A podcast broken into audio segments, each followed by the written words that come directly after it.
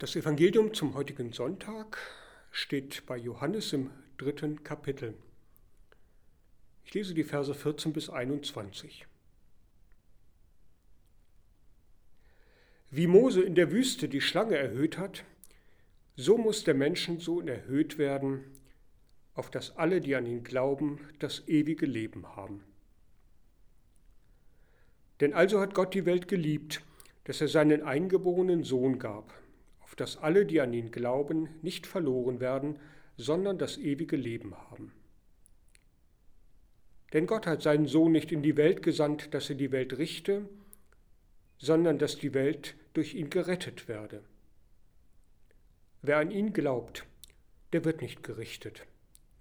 Wer aber nicht glaubt, der ist schon gerichtet. Denn er hat nicht geglaubt an den Namen des eingeborenen Sohnes Gottes. Das ist aber das Gericht, dass das Licht in die Welt gekommen ist, und die Menschen liebten die Finsternis mehr als das Licht, denn ihre Werke waren böse. Wer Böses tut, der hasst das Licht und kommt nicht zu dem Licht, damit seine Werke nicht aufgedeckt werden. Wer aber die Wahrheit tut, der kommt zu dem Licht, damit offenbar wird, dass seine Werke in Gott getan sind. Er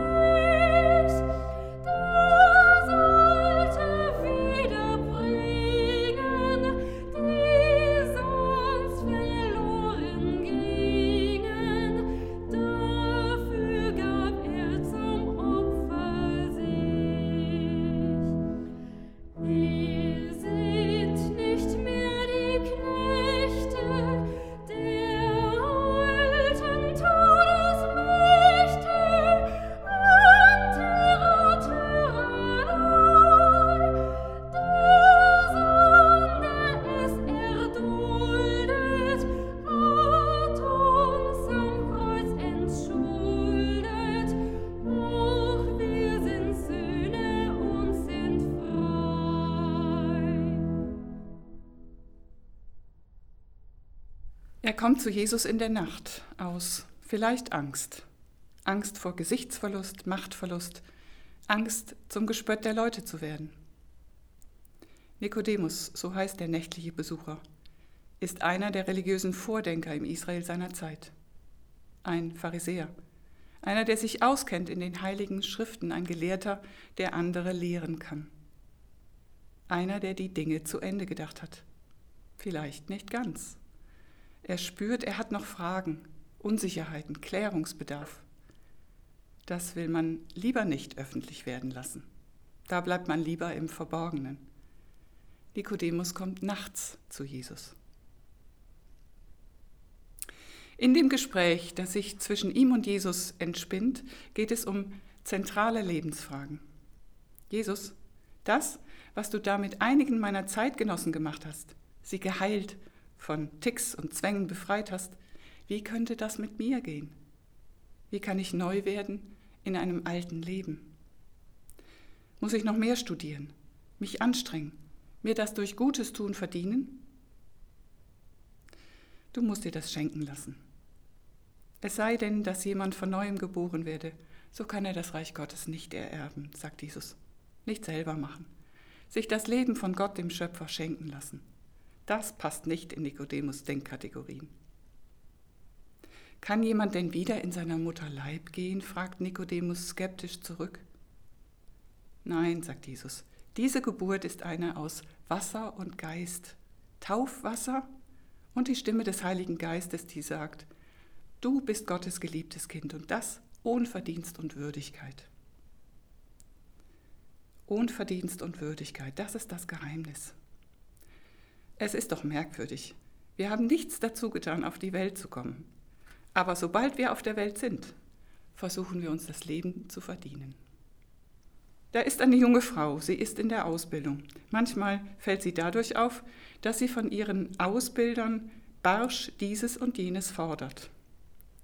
Wenn sie etwas falsch gemacht hat, entzieht sie sich dem Gespräch. Kritik hält sie nicht aus, da wird sie krank. Wenn man sie nicht kennt, hält man sie für sehr ungehobelt. Erst auf den zweiten Blick kommt man auf den Gedanken, dass sie voller Angst steckt. Angst, nicht zu genügen. Angst, Sympathie zu verlieren oder überhaupt jemanden zu verlieren, wenn herauskommt, wer oder was sie wirklich ist. Also sich lieber verstecken, hinter einem forschen Auftreten. Und man fragt sich mitfühlend, wer hat dich das Fürchten gelehrt?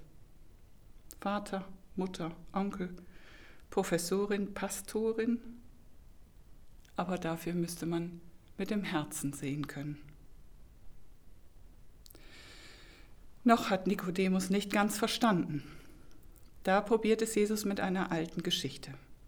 Wie Mose in der Wüste die Schlange erhöht hat, so muss der Menschensohn erhöht werden, auf dass alle, die an ihn glauben, das ewige Leben haben. Das Volk Israel, einmal aus Ägypten befreit, ist schnell frustriert. Voller Selbstvorwürfe. Wären wir doch. Voller Schuldzuweisungen. Du bist schuld, Mose. Voller Selbstmitleid. Das haben wir alles falsch entschieden und können es nun nicht mehr rückgängig machen.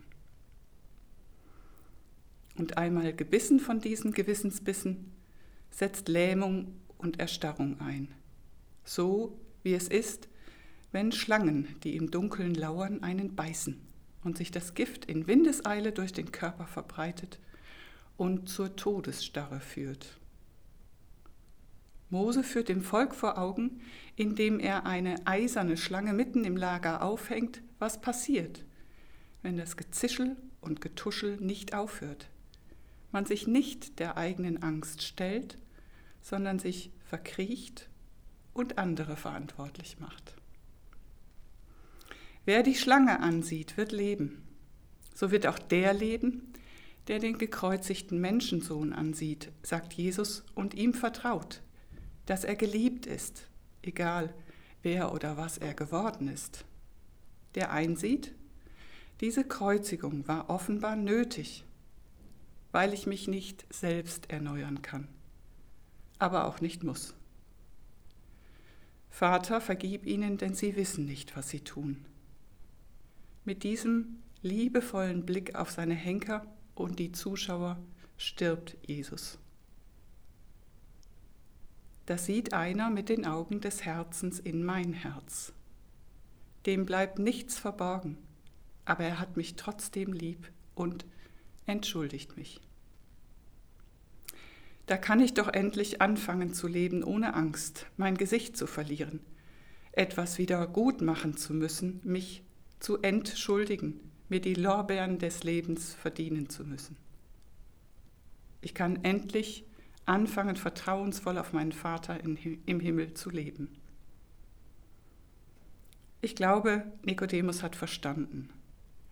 Denn viel später taucht er wieder auf unter seinesgleichen und mahnt, diesmal öffentlich im Hohen Rat angesichts einer ersten drohenden Verhaftung Jesu, richtet denn unser Gesetz einen Menschen, ehe man ihn verhört und erkannt hat, was er tut? Und noch später wird er derjenige sein, der kostbare Salbe schenkt, um den Leichnam Jesu einzubalsamieren.